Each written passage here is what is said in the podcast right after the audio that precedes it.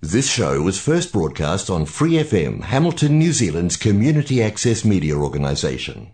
For more information on our lineup of shows and the role we play in the media, visit freefm.org.nz.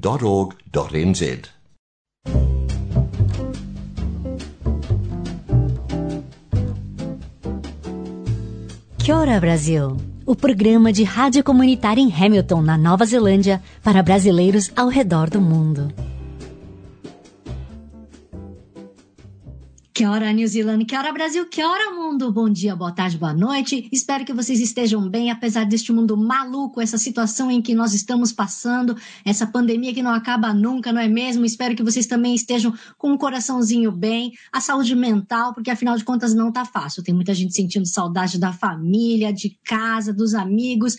Nós, então, por exemplo, aqui da Nova Zelândia, que estamos com algumas regiões que podem ser acessadas e outras não, é um pouquinho diferente, é complicado. Não vou ficar dando detalhes, não, porque tem muitos produtores de conteúdo falando sobre isso aí, que não é o caso e não é o que eu vou falar hoje.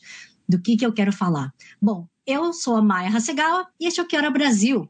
A gente, em parceria com a Rádio Vox Brasil, hoje vai trazer uma convidada, uma brasileira maravilhosa. Olha, se vocês puderem ver, né? Porque eu não sei se vocês estão assistindo ou vocês estão me ouvindo pelo podcast. Mas enfim, a minha entrevistada de hoje é uma mulher que é aquela que mete medo, viu? E muito homem. Vou te dizer que eu acho que para ficar com ela não é qualquer um que consegue, não. Afinal de contas, a Camille é um mulherão da, desculpa, vou falar, da hum, que além de não ser só bonita, mas é inteligente e é carismática, é querida demais. Vocês já vão saber um pouquinho dela. Camille, muitíssimo obrigada por estar aqui no Que Hora Brasil com a gente hoje. Obrigada, Maio. Prazer todo meu. Eu que me sinto lisonjeada pra, em participar dessa nossa conversa e estou muito excited. Camille, você está na região de Auckland, né? Então você está confinada. Sim, eu moro em Mount Albert e a gente agora entrou no terceiro mês de lockdown. Estou traba eh, trabalhando de casa e minha filha também, ninguém aqui pode ir para a escola. Estamos seguindo o protocolo de ficar, né, em casa, máscara, supermercado, sem shopping. Agora que abriu o shopping, né, mas vivendo no melhor, da maneira melhor possível. Não vou reclamar porque tenho saúde, né? É o que importa. Exato. Camille, há quanto tempo você já está aqui na Nova Zelândia? Eu mudei para Nova Zelândia com 18 anos. Hoje eu tenho 36, são 18 anos, né? 18 anos que moro em Auckland. E é um país, Auckland, New Zealand, para mim é um país que eu me considero casa. Né? Moro mais tempo, se for para comparar, eu moro há mais tempo aqui do que no Brasil né? Eu vim para cá com 18 anos, bem novinha. Então, minha adolescência e adulto, estou vivendo aqui. Ah, já está no meio do caminho, né? 18, 18. Você se sente mais brasileira ou mais neozelandesa agora? Muita coisa me sinto brasileira. Questão de comida, questão de cultura mesmo, do tocar, de conversar. Mas quando eu vou para o Brasil, tem coisas que me incomodam que eu, eu acho que é costume, não sei se nem sei se é segurança, eu vou falar, mas eu acho que é a multidão mesmo, muito mais pessoas. É, me dá aquela, aquele senso de não sentir segura, mas eu acho que é da cabeça, porque eu me sinto segura. É bem estranho, bem estranho mesmo. Uhum. E por que que você veio para cá? Minha mãe, na verdade, minha mãe mudou para Nova Zelândia em 2001. Eu vim em 2003, em 2002, eu já tenho muito tempo. E ela veio para cá porque ela tinha separado do meu pai, queria tentar uma vida nova, seguiu os primos do meu pai e veio para cá. Na verdade, eu vim para Nova Zelândia para passar férias. Só que eu acabei ficando. E Nossa! Voltei, e voltei para o Brasil só depois de nove anos. É, foi, é, eu vim para cá com 18, daí História cortando curta, conheci o pai da minha filha, engravidei, casei muito nova e tive a minha filha com 21. Então, foi um período que, para mim, eu não estava esperando ficar na Nova Zelândia. Na verdade, eu não gostava daqui. Eu queria muito voltar para o Brasil. Porque eu não me adaptei a. Durante os primeiros cinco anos, eu não me adaptei direito. Depois dos cinco anos, eu não queria mais voltar. Bem, bem interessante isso, né? Se você conversa com brasileiros, geralmente tem sempre aquela aquele processo de primeiro ano é um amor, aí começa a solidão, é, sentir falta dos amigos, de comida, da cultura, e aí fala, detesto, quero voltar. Aí depois passa essa fase e fica. Entendeu? É bem interessante isso. Eu já conversei com vários amigos que foram, depois voltaram, trouxeram os filhos. É. Você diria que você demorou cinco anos para finalmente começar a gostar do país? Por quê? Você não falava o idioma? Eu não falava inglês nada. E também você tem que entender que há 18 anos atrás não tinha muito brasileiro em Oakland. É, era muito, muito limitado. Então, hoje Oakland cresceu demais em comparação.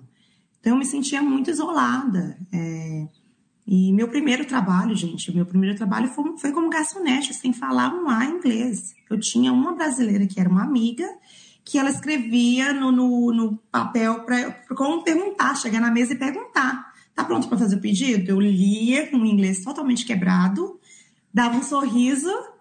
e você sabe como é que brasileira se desenrola, né?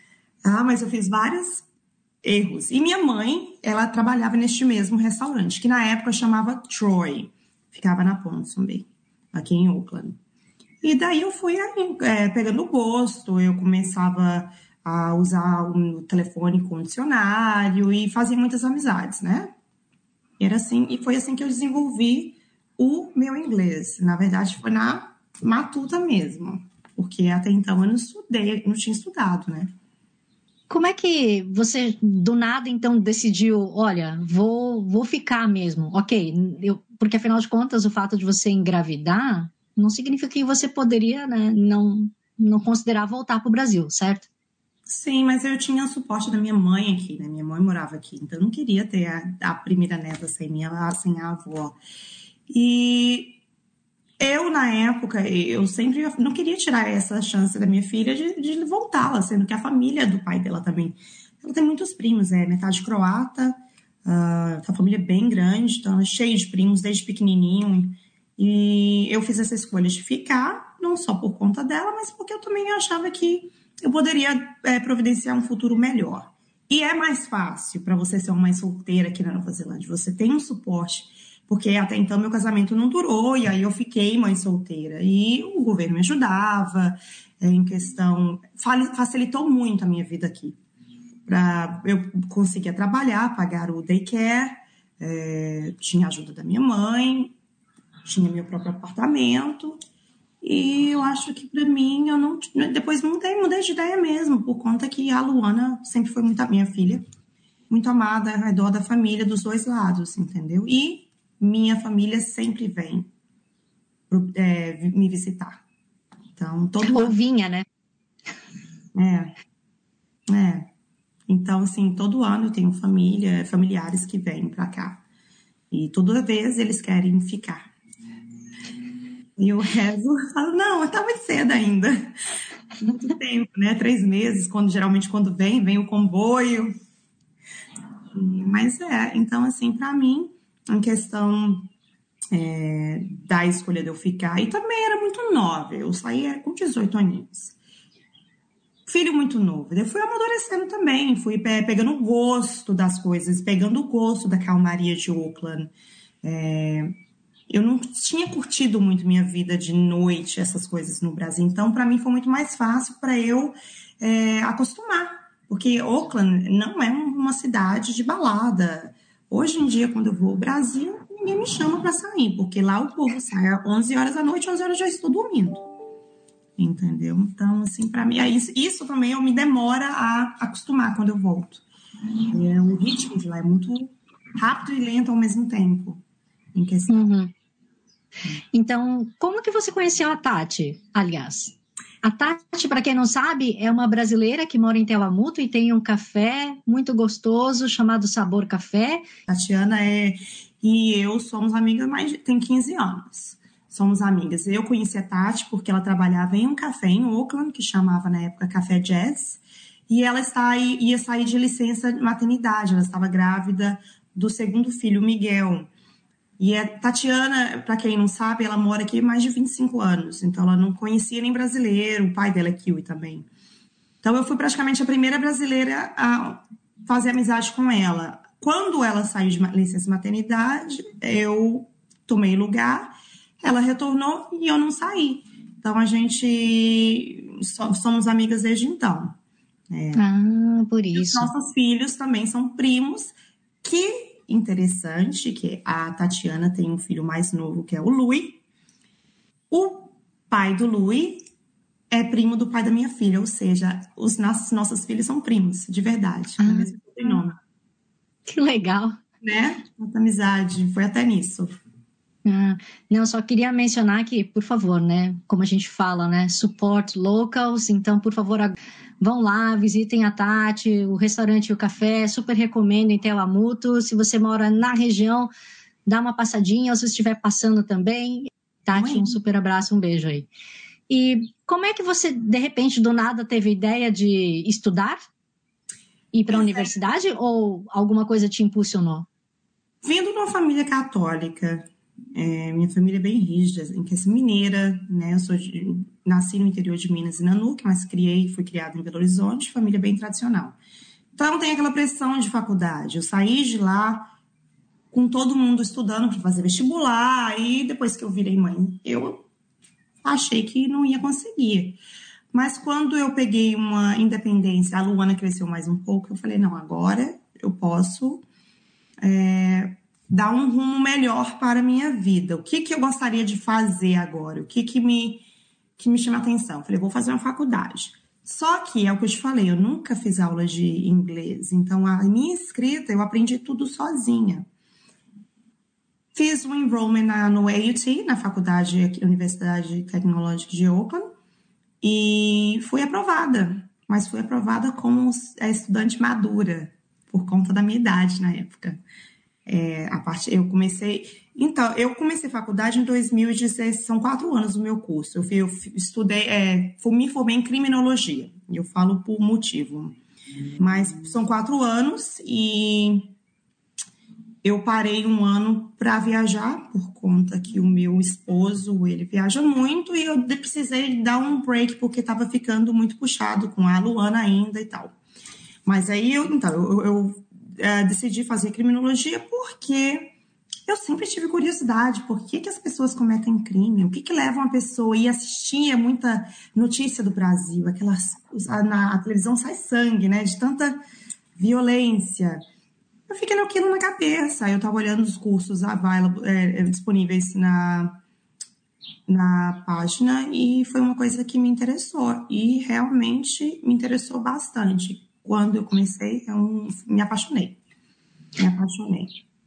Aluno maduro que você quer dizer a partir de quanto? 22?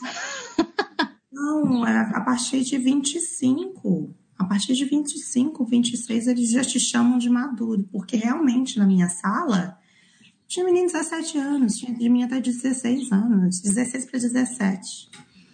Que foi bom para mim, porque com a experiência de vida que eu já tinha, né? Eu tinha aulas que eles não tinham ideia do que o professor estava falando. E com mais, mais vivido, você tem uma tendência a sair melhor e se expressar melhor também, né? É tudo experiência. Faculdade, eu não acho que seja só notas boas, é, caderno, estudar livro. Eu acho que experiência de vida ajuda muito. Tanto é, se meu, meu professor me escutar agora, eu ainda tenho amizade até hoje. Eu passei minha faculdade assistindo vídeos. Eu lia poucos, poucos livros que eles mandavam e artigos, porque eu sou o tipo de pessoa que eu assisto vídeo para eu entender. E por conta do inglês também, me ajudava. Eu sou muito visual, entendeu?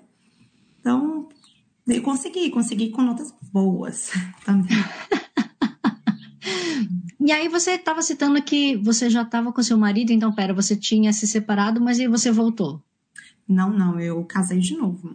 Ah, outra pessoa. É, eu, eu separei do pai da minha filha, ela era ainda bebê, e eu conheci o padrasto da minha filha quando ela tinha dois anos. E a gente está uhum. junto até hoje. A Luana vai fazer 16 agora em maio. Então já tem uns bons aninhos que estamos juntos. O nome dele é Stewart.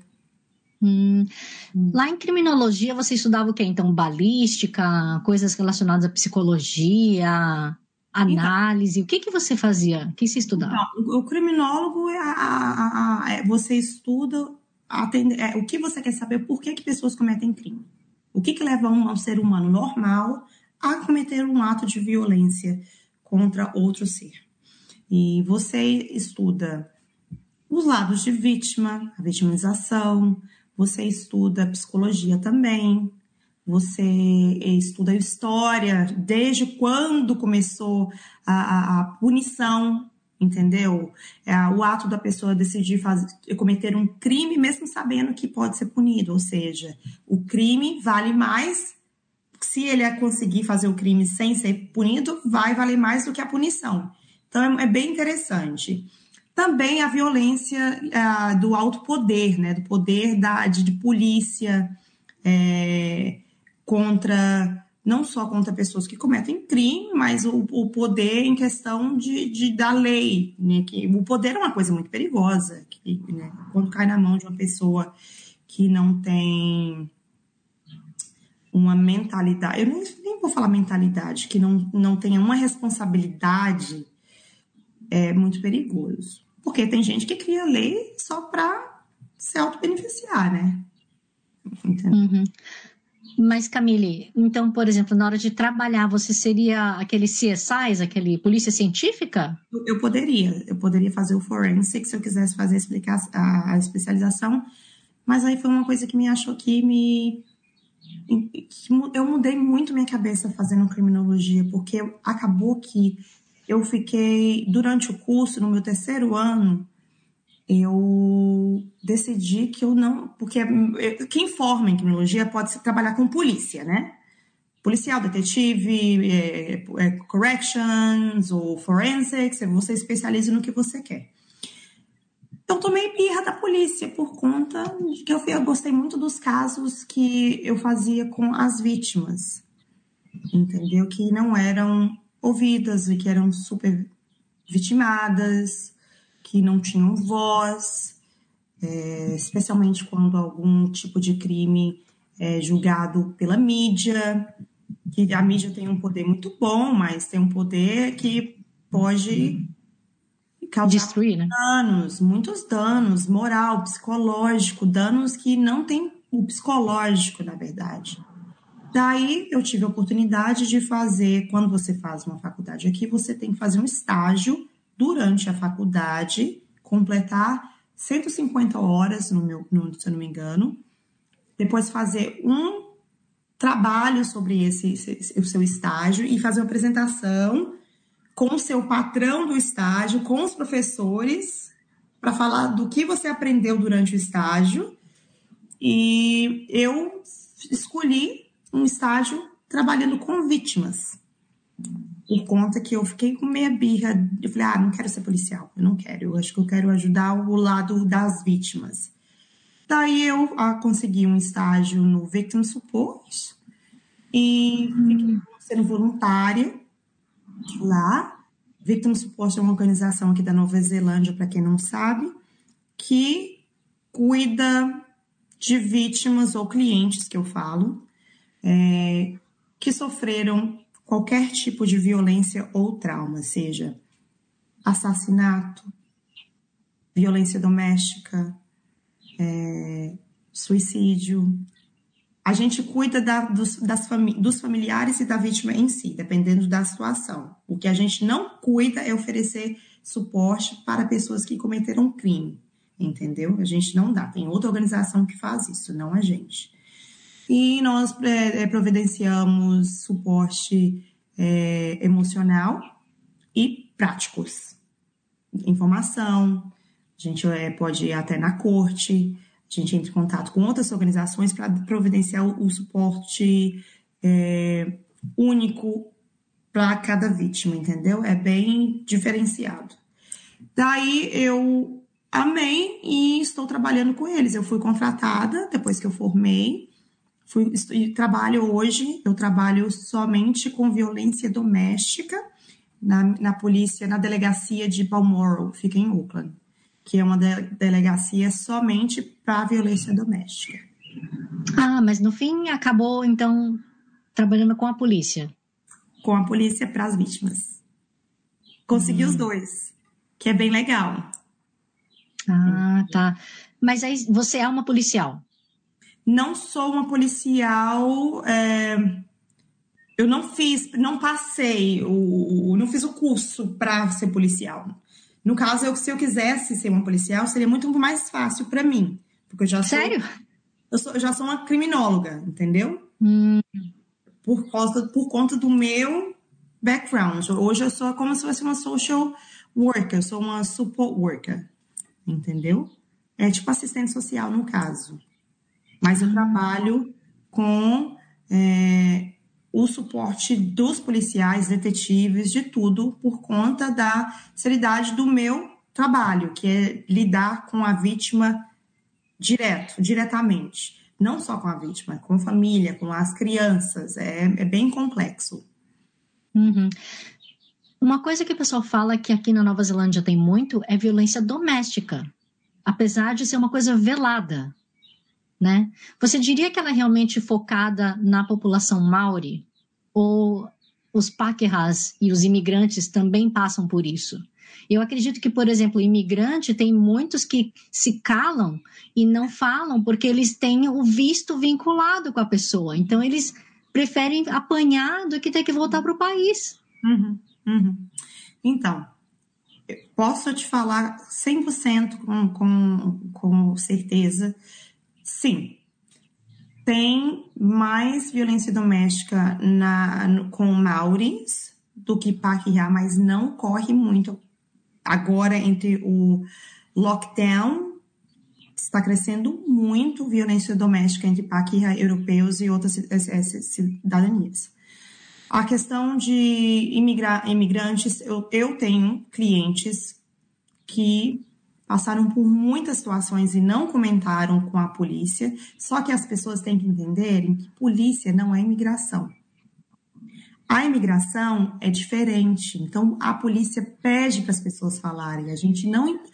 Eu tenho é, é, é, vários casos de, de, de, de, familiares que a gente ajuda a colocar em, em um lugar seguro, em um, um woman's refuge. A gente lidar com, com mulher e com homem também, tá? A violência doméstica acontece nos dois lados. Tem muitos homens que estão é, sofrendo violência doméstica, porque a violência doméstica não é só física, é, é muito é, é mental, psicológico também.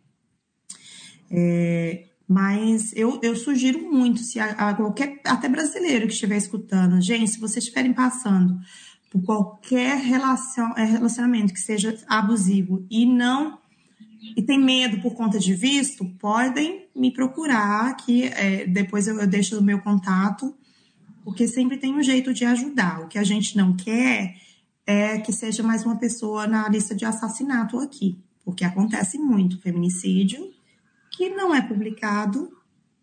É, e, e, assim, escala muito rápido. Escala muito rápido. É, principalmente agora. É, é, o, o, a, por exemplo, hoje, eu trabalho das sete e meia às três e meia. Geralmente eu tenho minha lista de clientes que eu ligo para follow-up, mas hoje foram uma lista de 15 mil clientes só hoje. 15. Só para mim. Só para mim tem várias outras meninas também que trabalham. Então, o lockdown realmente está tá causando muito estresse e o, a porcentagem de casos novos, de pessoas novas que estão sofrendo violência violenta, que, que nunca tiveram um histórico, Então, está bem, bem assustador mesmo. Você pode, por exemplo, efetivamente ir lá na casa da pessoa, não sei, buscar de carro, levar para o centro, ou esse tipo de coisa você não faz? É mais aconselhamento por telefone? Como eu trabalho numa, delegacia que é baseada só para doméstica violência, agora no lockdown a gente não pode. Eu faço visita, porém eu posso não no lockdown, posso fazer meetings pelo Zoom no telefone. Porém a gente tem um fit team, que são policiais especializados para fazer o welfare check. Se, por exemplo, se um vizinho ligou, escutou que um está escutando barulho, eles vão lá diretamente e checa. Pedem para ver a mulher, pedem para ver o, o, o spouse. Muitas dessas visitas, por conta que o spouse está lá, elas não falam. A polícia dá o cartão. Às vezes elas entram em contato, mas aí o que, que acontece? Eles têm uma lista de incidentes antes desse. Eles mesmos vão lá e me indicam, indicam para nossa agência. Aí a gente faz uma ligação, mas tem, temos que tomar muito cuidado porque eles têm um telefone da pessoa, eles controlam tudo. Então é um é de bem de é risco alto. Sim, se a pessoa, a cliente, eu não vou falar vítima porque é um, é um nome pesado para mim. Se a cliente não tiver lugar nenhum para ficar ou se estiver perigoso, temos como levar para um, um, um hotel durante a noite até a gente organizar Aí que entra o nosso trabalho ou outras organizações que a gente, aliás, sabe, para achar um, levar para um Women's Refuge. Aí elas vão ficar lá até o, é, o housing conseguir um lugar para elas ficarem com as crianças. Temos uma organização maravilhosa. Para quem não sabe, se você largar o seu esposo ou esposa e não tem a conseguir uma casa, mas não tem móvel nenhum e você tem que ter os seus filhos, Gente, a gente tem uma organização que constrói isso tudo é com donation, que é, coloca todos os móveis, inclusive pasta de dente, absorvente, roupa de cama, tudo personalizado ainda, porque eles fazem um questionário perguntando se a criança gosta que cor, se ela gosta de Spider-Man. Então, aqui em Oakland, a gente tem muitas organizações que dá suporte, porém, muita gente não conhece. Muita gente tem medo de procurar, muita gente tem vergonha e muita gente vive em denial também, né? Que ah, não, ele vai mudar ou ela vai mudar, mas é aquilo que eu te falei. Trabalhando nessa área, você percebe. Tem clientes que eu falo uma vez de dois em três, dois meses. Era uma vez em um mês, por isso eu falo de incidentes novos, tá? De dois em dois meses estão acontecendo os incidentes e assim, era um chute, da próxima vez já não é um chute, é já mostrando uma faca. Da próxima vez já é um enforcamento. O que a gente leva muito sério, qualquer tipo de obstrução do seu de, de ar. Mão na boca, joelho no pescoço, travesseiro na cabeça, isso dá sete anos de cadeia aqui. A gente leva, a gente é porque é tentativa homicídio. Isso é uma lei nova. Então, assim, essas coisas de brincadeiras de namorado, de tocar. Gente, isso é muito sério. Por quê? Porque o enforcamento pode ser de várias maneiras. A lesão, ela é do, do cérebro. A pessoa pode morrer depois de três dias, uma semana, por conta que parou de respirar. Então, realmente é muito perigoso. Tem uns casos, assim, que é, é bem difícil. É, é, um trabalho que eu adoro, porque você não tem nada melhor do que você poder olhar para uma pessoa e sentir a leveza no olho dela, falar, gente, que bom, eu consigo viver minha vida agora de novo. Claro que tem um trauma, né? Que a gente também oferece, é, com, juntamente com outras organizações, nós oferecemos é, o suporte para dar o referral para fazer um tratamento de, de, de, de terapia, porque precisa muito para qualquer pessoa uhum. Sofre. E isso inclui as crianças também, e para a família toda. Uhum. Falando em família, me lembra aquele caso da, acho que é sul-africana, que recentemente foi acusada de assassinar as três crianças ou quatro? Interessante você falar. Tem uma, eu tenho um amigo que é sul-africano da mesma cidade e eles falaram lá na África que ela mentiu dizem ela mentiu pra, por conta do visto aqui, que não tomava remédio. Ela, ela tomava um remédio. É... Tarja preta, né? Algum. É, bipolaridade. É, que é, isso é perigoso quando você para. E essa era a história que estava acontecendo em Cape Town, que estava todo mundo falando, que ela os amigos conheciam e ela tomava e não estava tomando aqui por conta do visto, para não falar, para não ser negado, né? Se você tem então, é, é uma, uma situação muito triste, muito triste. E tem casos, né? Tem casos. Tem aqui que não disclose muita informação, mas tem caso que o pai assassina o filho, ou o filho mata os pais e depois tenta se matar. Tem vários casos que saíram recentemente. Não sei se você lembra que saiu na, na news. Camille, Oi. uma coisa só que eu queria confirmar contigo. Você tem falado também de crianças, né? A gente tem que ficar de olho nelas, é isso? Tá complicado esse lockdown para todo mundo, né?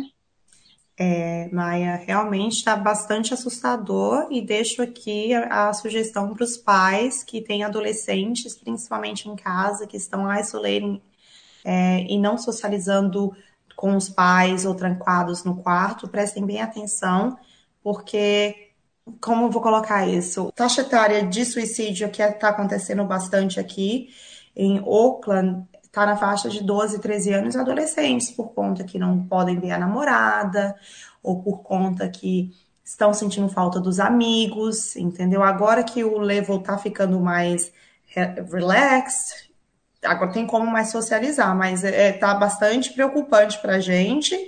Então, pais que têm crianças em casa, prestem atenção nas atitudes dos seus filhos.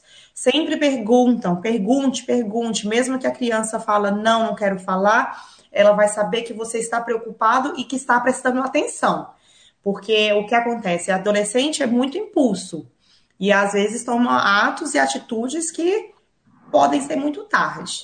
Então, é, cuidem, cuidem, levem para fazer caminhada, tire, saia um pouco de casa, entendeu? É muito importante é, exercício físico para o mental health é, de qualquer pessoa, criança, adolescente principalmente, e fiquem de olho, porque está bem preocupante para a gente, porque tem vários casos de adolescentes que está acontecendo, que não está na mídia, que estão cometendo suicídio, infelizmente, por conta que não podem ver namorada, por conta que está com saudade de amigo, por conta do estresse da escola. Se tiver como pegar um tutor, oferecer um tutor, ou falar, não, não tem problema, vai voltar para a escola, é, é, é ok. Não puxe muito agora nesse sentido, porque está difícil e a criança está desenvolve, desenvolvendo ainda. Ela não tem a, é, a responsabilidade emocional é, montada completamente, entendeu? E ela vai ainda, o cérebro dela ainda vai crescer até os 25 anos de idade. Então, é bem importante os pais prestarem atenção, porque tudo é conversado e se você mostra uma, uma atitude de, de, de, que você está prestando atenção, a criança já vai ficar. Então, calma aí, meu pai está prestando atenção, então deixa o que, que eu posso fazer, entendeu? Mas é isso, tá, tá bem preocupante mesmo. E é uma coisa que, ah, infelizmente, os, os fãs aqui não, não, é, não tá sendo a prioridade do governo providenciar mais fãs para dar suporte. História real, nós estamos tão overloaded de trabalho que às vezes a gente, por conta que não podemos fazer a visita, é, não tem, as organizações não, atendem, não estão atendendo o telefone, porque não estão dando conta de receber referral. Não, não tá. É, se você dá pede, fala para sua cliente, fala, olha, entre em contato com such such organização, pede para um referral, porque assim, o nosso trabalho é de dar informação, ajudar, mas não fazer para o cliente, porque a gente quer que eles comecem a se, ser independentes. Entendeu? A gente segura a mão, dá informação, liga, ajuda. Mas agora, por conta do lockdown, como estão tudo overloaded, não tem condição. Tem muita organização que não está é, recebendo casos. Hum. Puxa, que dureza. E, Camille, comparando o Brasil com a Nova Zelândia, é, eu percebo, pelo menos, não sei, posso estar muito enganada, mas aqui as mulheres, pelo menos, têm um pouco mais de liberdade para andar na rua, desde andar de shortinho, porque a gente vai passar por uma construção, não vai ter tanto cara enchendo saco, fazendo fio-fio ou fazendo cantada horrorosa. Isso, pelo menos, é o que eu sinto. Uhum. Né? Eu concordo. Eu acho que isso é de educação. Eu acho que não é que não não querer ser é, é, é não é questão de julgar. Eu, mas eu literalmente eu acho que é da educação. Eu acho que o brasileiro por conta não só o brasileiro, não, na verdade, eu acho que o mundo vê o brasileiro por conta de carnaval e vê mulher de biquíni, acha que tem o direito de olhar e falar, entendeu? E aqui já não é, mais, é um país mais reservado, é, é, realmente diferente. Mas também não sei se você sai na balada. Tem aqui meninas de 20 anos que praticamente saem nua, entendeu? Mas é opção de cada um, eu acho. É, em questão de homem não falar, não tocar, eu não acho que isso seja verdade. Eu acho que eles olham, mas fazem em questão diferente. O problema que está acontecendo em, em Oakland são pessoas botando coisas em bebidas de meninas, que tem vários casos. Entendeu? Drogando. Boa noite, Cinderela. Boa noite, Cinderela mesmo. E aí acontece coisas piores. Então, assim, tem. Não fala, mas tem vários casos, entendeu?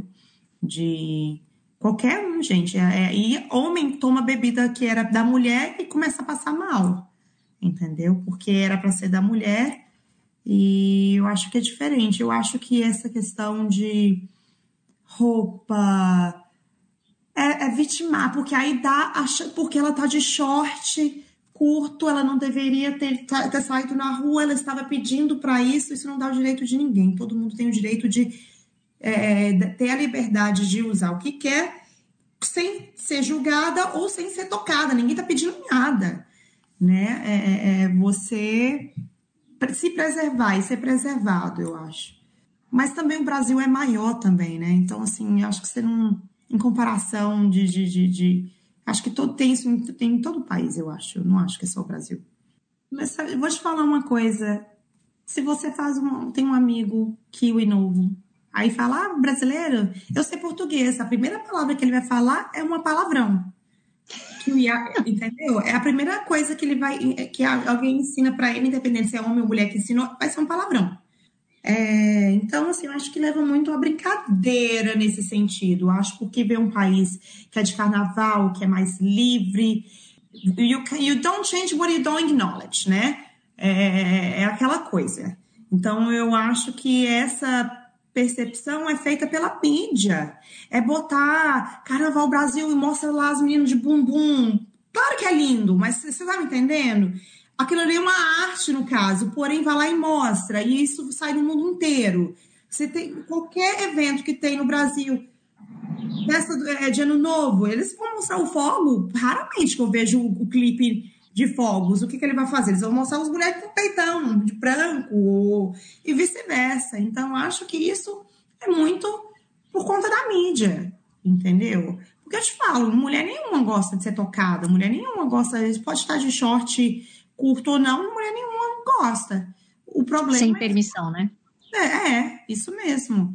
É, é, é, o problema eu acho que é questão de mídia mesmo, a mídia vender que, o, que as mulheres brasileiras são assim. Uhum. Que não, não fala com palavras, mas mostra na imagem. Uhum. Mas falando em mostrar a imagem da mulher brasileira, como eu estava falando no começo da nossa entrevista, você é um mulherão que chama atenção, aonde quer que você vá né? Tem aquele corpão lindão, assim, super em dia, e acaba chamando atenção, né?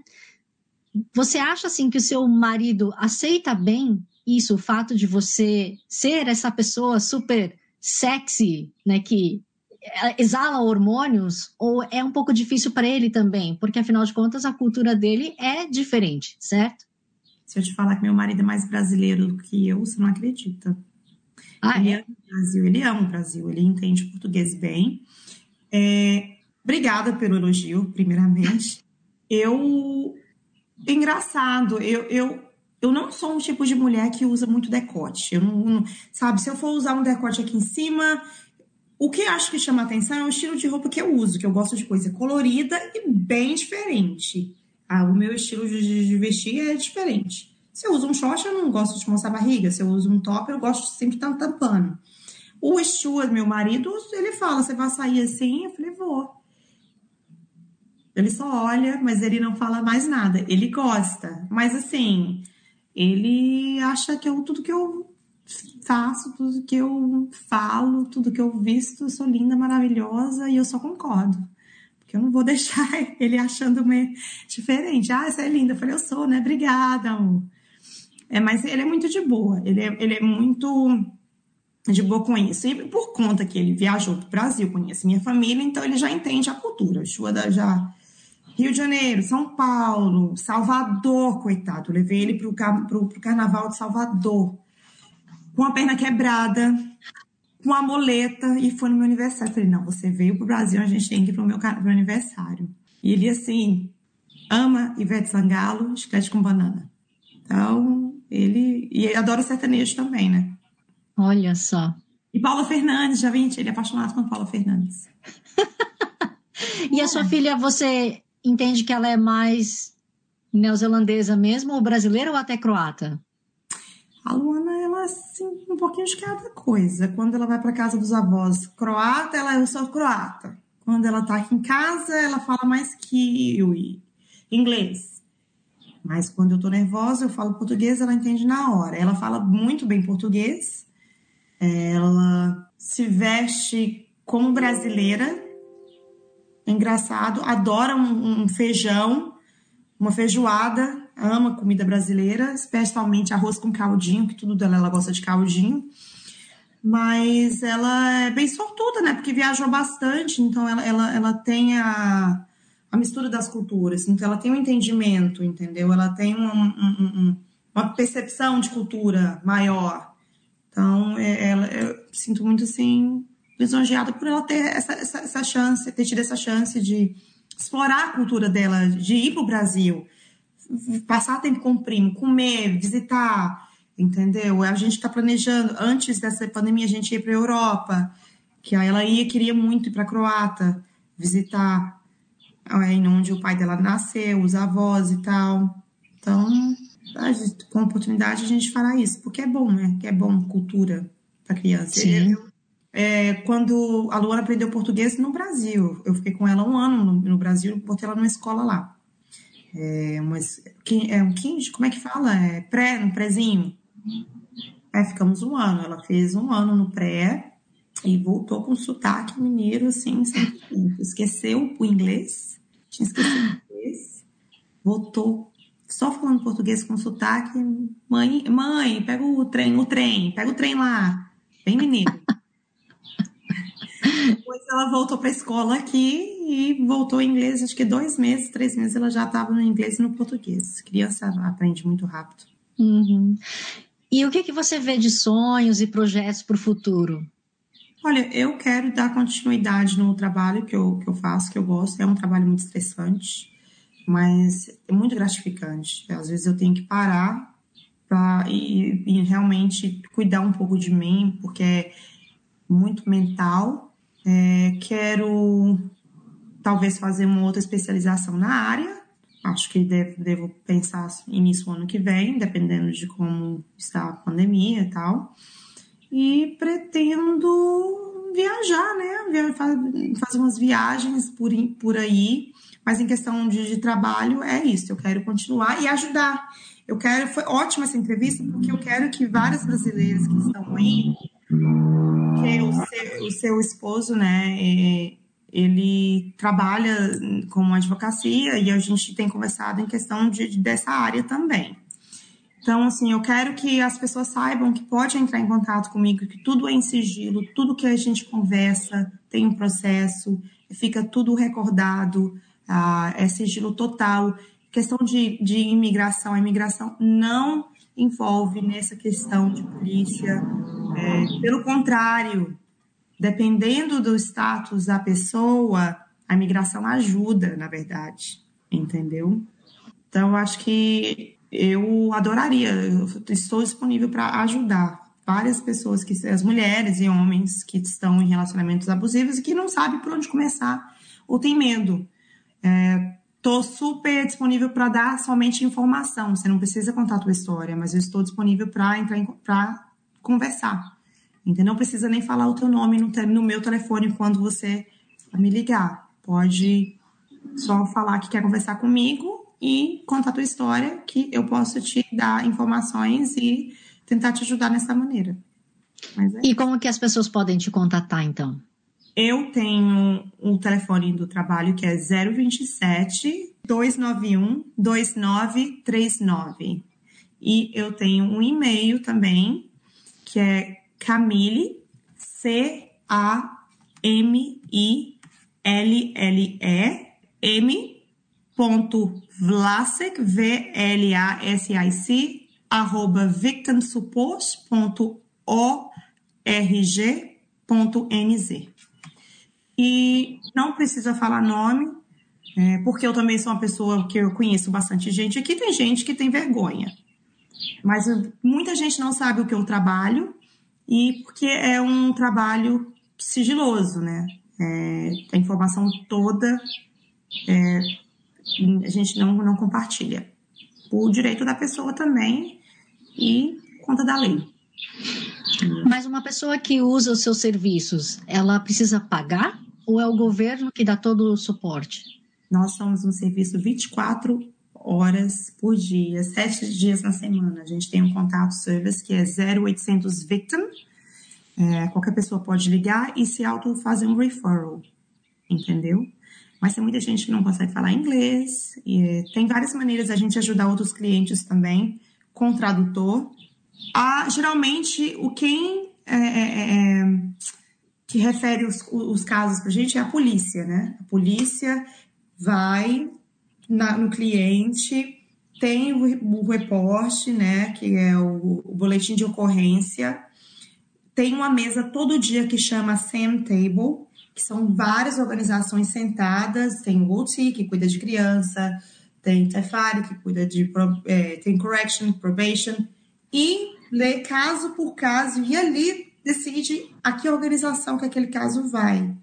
É um trabalho que começa às 6 horas da manhã e lê todos os casos, geralmente termina meio-dia, daí vai sendo task, entendeu? Mas é assim que é solicitado para gente. Porém, qualquer pessoa pode ligar esse auto-referral, entendeu? ou seja, você mesmo se encaminha, você fala assim, eu quero uma ajuda para isso.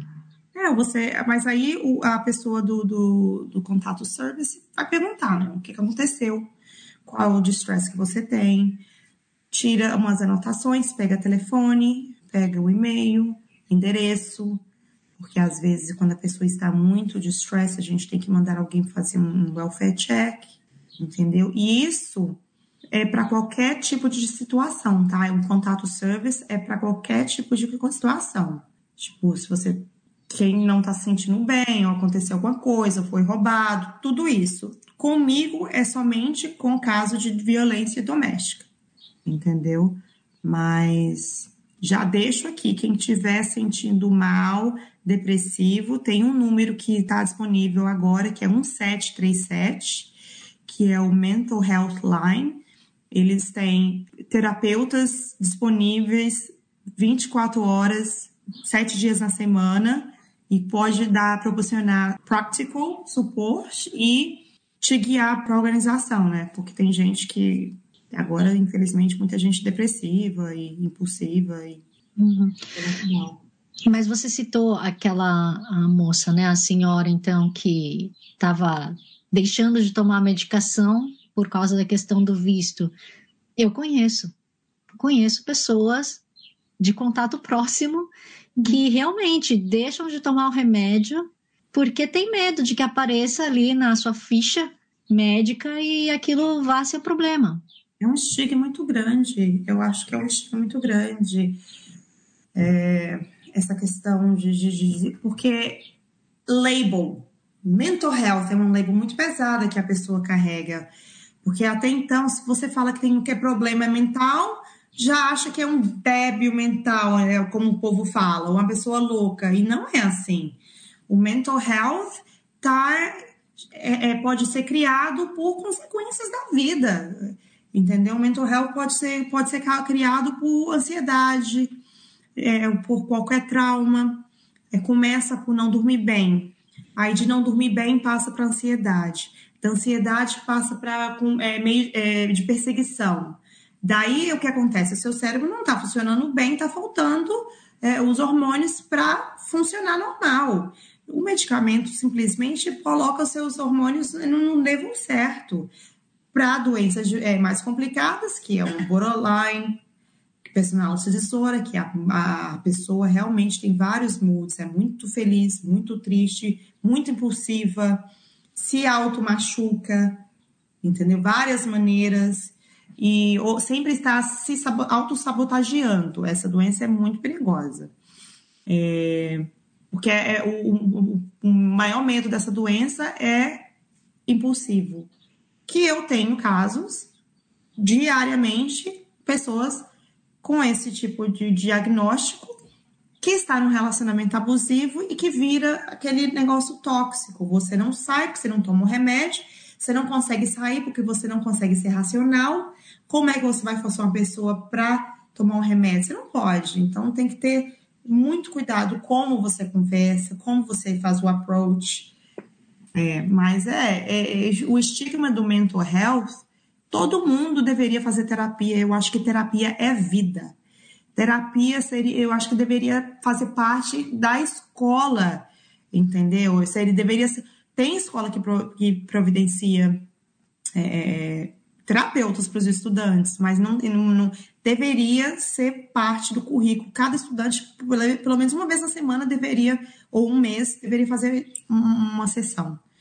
Por conta que é, não sabe como expressar, né? A criança ainda está se de developing é, não sabe como ter reação a expressar. E hoje em dia, para socializar, é, tá difícil, né? Especialmente depois desse vírus. Crianças são muito ansiosas.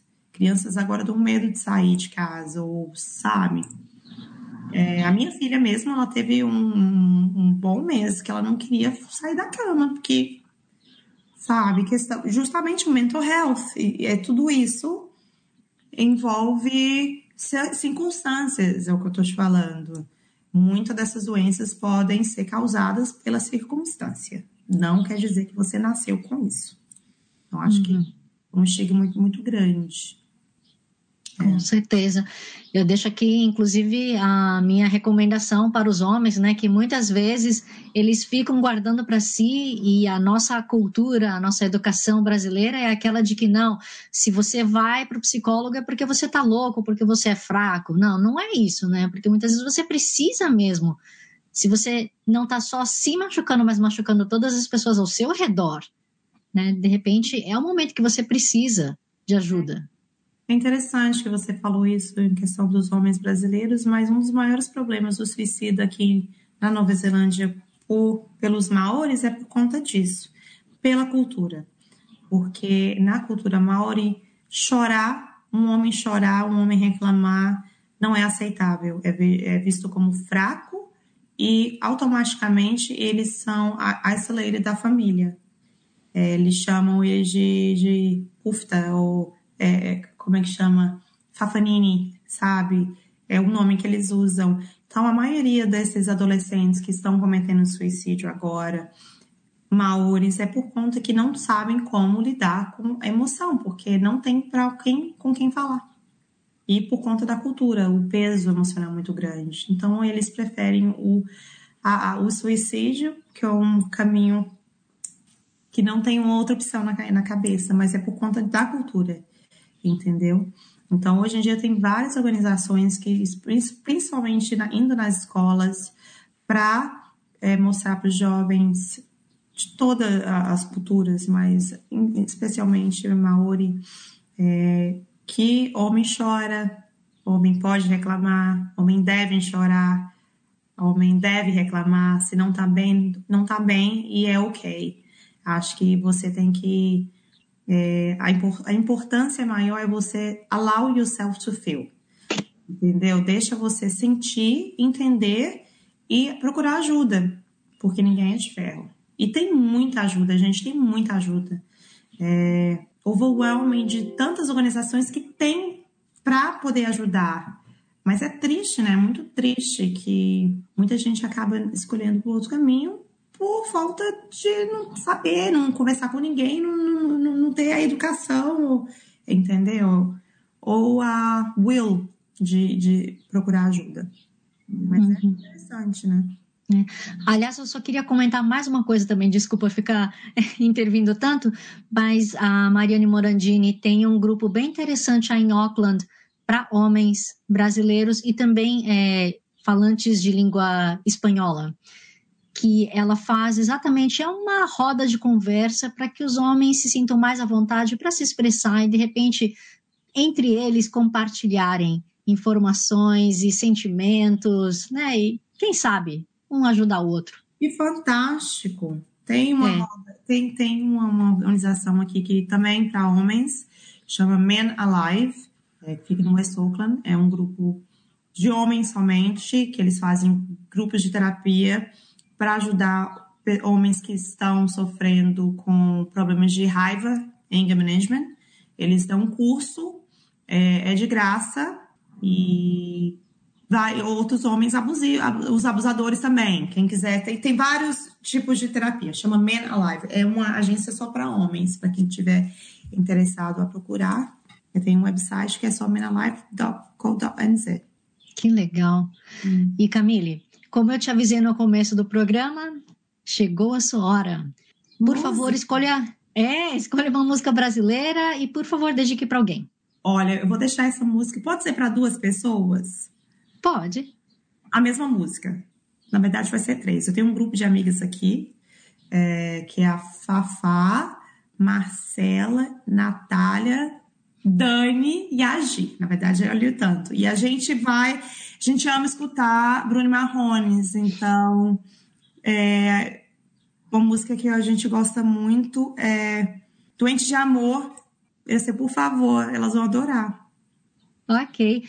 Bom, se você então estiver ouvindo o nosso programa pelo podcast, pela rádio, você com certeza vai ouvir a música. Se você está só assistindo o nosso vídeo, infelizmente não, senão a gente toma bloco. Mas então, Camille, muitíssimo obrigada pela sua participação. E tenho certeza que com o seu trabalho fantástico, magnífico, muitas pessoas são salvas diariamente, né? Então, muito obrigada por fazer essa diferença na sociedade como um todo. E espero que mais pessoas tenham essa coragem de tomar o primeiro passo, de pedir ajuda, porque pedir ajuda também é um passo de coragem, né? É, acho que o pedir ajuda é o passo principal da coragem. E quando você mostra coragem, quando você deixa é, o controle, né? E você quer ajuda, quer melhorar. E tem, gente, tem um caminho, tem como sair de, deste ciclo, tem. Tem ajuda para isso mas cada um tem o seu, o seu, momento. Mas, Maia, eu que agradeço, obrigada pelo convite, adorei nessa conversa, adorei saber que a Mariana Marandini, né? Mariane Morandini. Morandini, vou procurar, porque eu adorei essa ideia, já até anotei aqui. E é isso, é bom trocar figurinha sempre, né? É, mais uma vez, deixo o meu número é, disponível para quem quiser entrar em contato. É, outra coisa, se tiver vergonha em ligar, pode deixar uma mensagem. Meu telefone, minha hora de trabalho é sete e meia da manhã até as três e meia da tarde, segunda a sexta. Eu sempre entro em contato quando a pessoa estiver disponível, tá bom? Então tá bom. Camille, muitíssimo obrigada então. Um grande abraço e como sempre, eu não posso deixar de agradecer FM Vox Brasil, todas as rádios afiliadas que estão retransmitindo Quero Brasil, assim como Kevin MacLeod pela trilha sonora de Quero Brasil, Bossa Antiga. E a todos vocês, meus queridos ouvintes, um grande abraço, que a carra e caqueteano! Thank you.